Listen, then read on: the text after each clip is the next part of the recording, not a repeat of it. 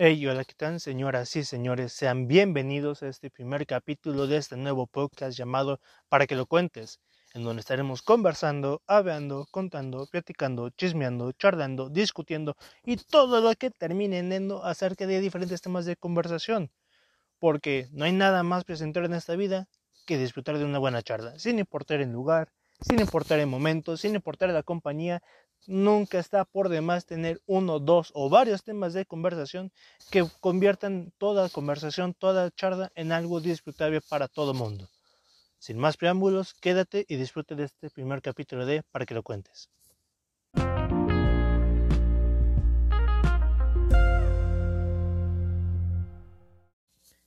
Y bueno, señores y señores, para comenzar este primer capítulo hablaremos hoy acerca de un tema pues un tanto restado de importancia, un tanto dejado de lado o no abordado correctamente por varias organizaciones y por varias empresas, en no solamente va a tener impacto e importancia en cómo trabajan las organizaciones, en cómo van a tener resultados, si estos van a ser buenos, si estos van a ser malos, sino que también va a tener mucha influencia en cómo estas empresas y organizaciones son percibidas por todo mundo.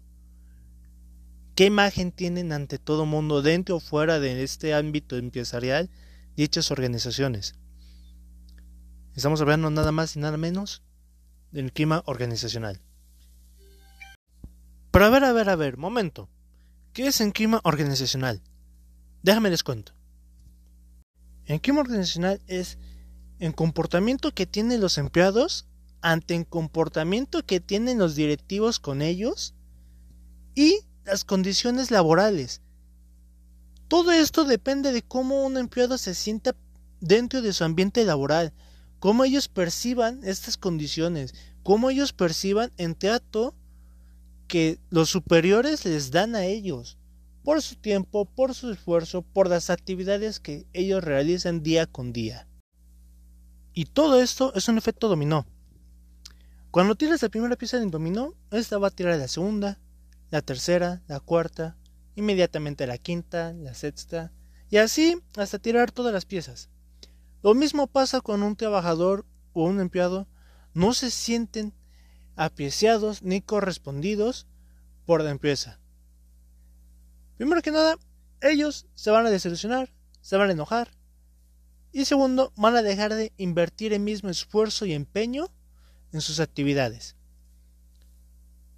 va a ir con una actitud pues un tanto más adhesiva, un tanto más pesimista, más desanimada, más desalentadora ante abajo.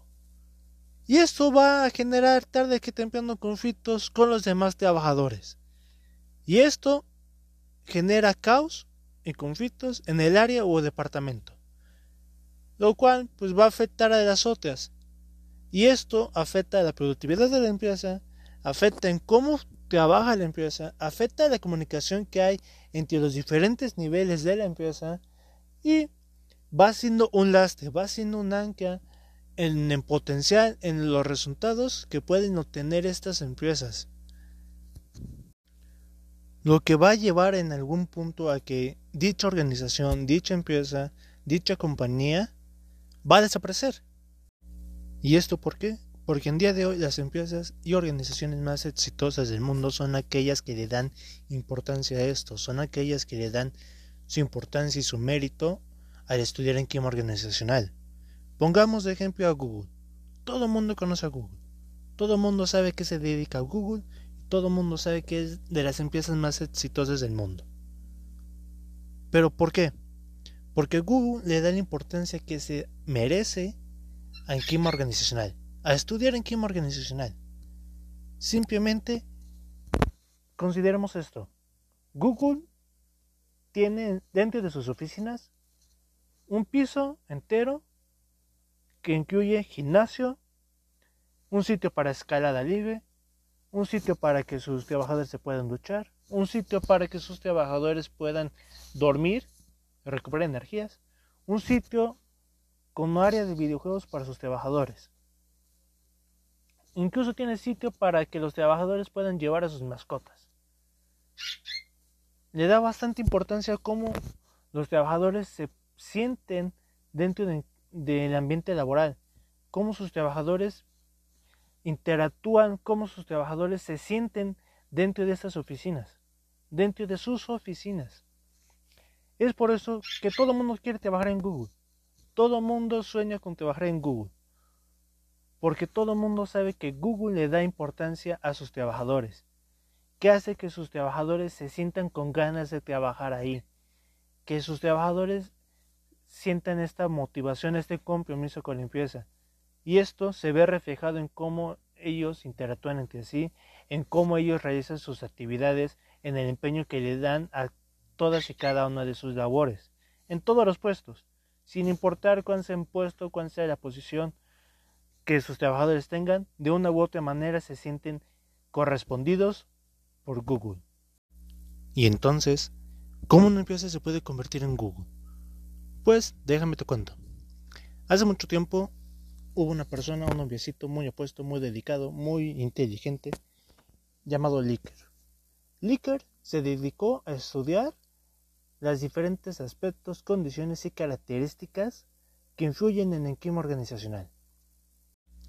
Licker establece tres tipos de variables que definen las características propias de una organización y que influyen en la percepción que tienen los trabajadores de su clima organizacional. Estas variables son, número uno, variables causales también conocidas como variables independientes. Estas están orientadas a estudiar e indicar en sentido y modo en que una organización evoluciona y en cómo tiene resultados. Dentro de las variables causales se encuentra la estructura organizativa, la estructura administrativa, las decisiones que son tomadas por la empresa, la competencia que ella ejerce y así como las actitudes que toma. Número 2. Variables intermedias. Estas variables están orientadas y enfocadas a medir el estado interno de la empresa.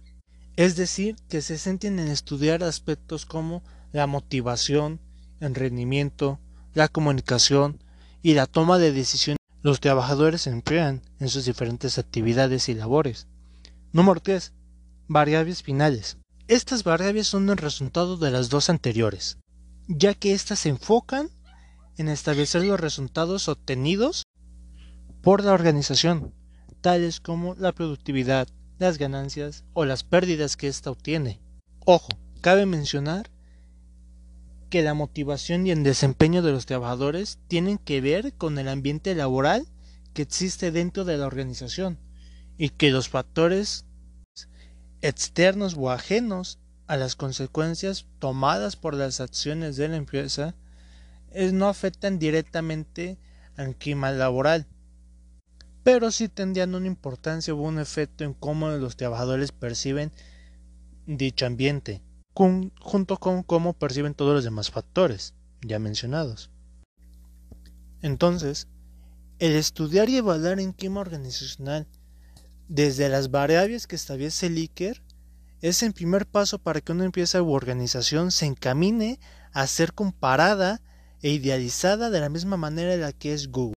Es por esto que no solamente es importante, sino también necesario darle importancia y mérito merecido al estudio de enquima organizacional. Ahora tú ya lo sabes. Todo esto es para que lo cuentes. Muchas gracias por tu atención y nos vemos en un nuevo capítulo con nuevo tema que contar. Hasta la próxima. Muchas gracias.